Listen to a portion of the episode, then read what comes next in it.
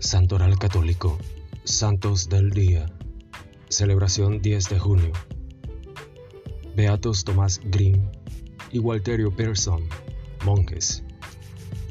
Los beatos mártires Tomás Green, presbítero, y Walterio Pearson, monjes de la cartuja de esta ciudad, los cuales por haberse opuesto al rey Enrique VIII en sus pretensiones de supremo moderador en asuntos eclesiásticos, fueron encerrados en Lóbrega, cárcel donde murieron de hambre y enfermedad en Londres, Inglaterra.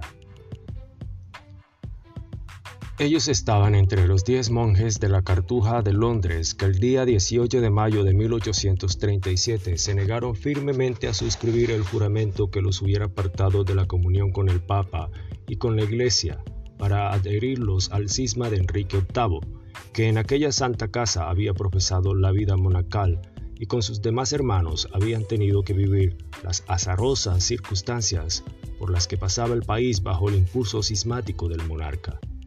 Al contestar un no definitivo al requerimiento de los visitadores regios, fueron llevados a los pocos días a la cárcel, donde fueron sujetados con argollas y cadenas, y donde se les dejó morir de inanición, obteniendo ambos el 10 de junio de 1537 la corona del martirio junto con los otros cartujos del mismo grupo que vinimos celebrando estos días, fueron beatificados el 9 de diciembre de 1886.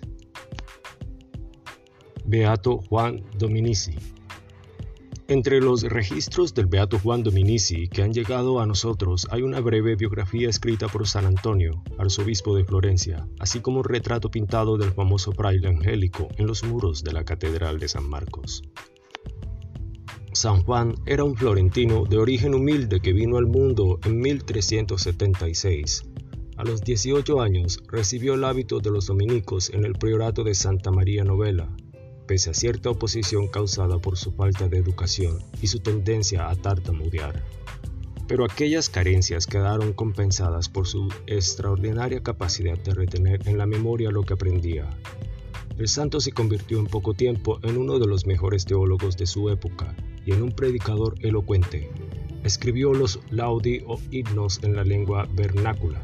Después de terminar sus estudios en la Universidad de París, dedicó 12 años a la enseñanza y a la predicación en Venecia. San Juan era un florentino de origen humilde que vino al mundo en 1376 a los 18 años. Recibió el hábito de los dominicos en el priorato de Santa María Novela. Pese a cierta oposición causada por su falta de educación y su tendencia a tartamudear, pero aquellas carencias quedaron compensadas por su extraordinaria capacidad de retener en la memoria lo que aprendía. El santo se convirtió en poco tiempo en uno de los mejores teólogos de su época y en un predicador elocuente. Escribió los laudi o himnos en la lengua vernácula. Después de terminar sus estudios en la Universidad de París, dedicó 12 años a la enseñanza y la predicación en Venecia.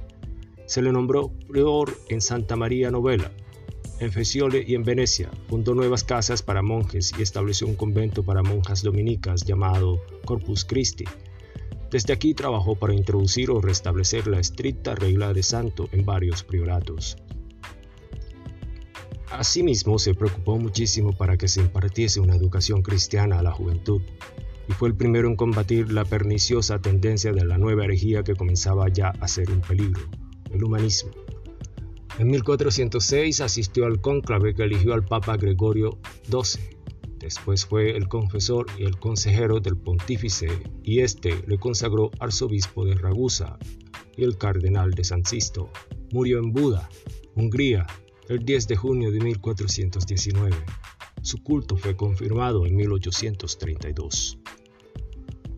San Landerico, obispo de París. Landerico fue obispo de París se dedicó con grande celo apostólico a ayudar a los pobres en el territorio de Neustria, incluso vendiendo los ornamentos sagrados para alimentarlos. Construyó un hospital junto a la catedral, dedicado al cuidado de las personas pobres. Murió alrededor del 657. Gracias, gloria a Dios.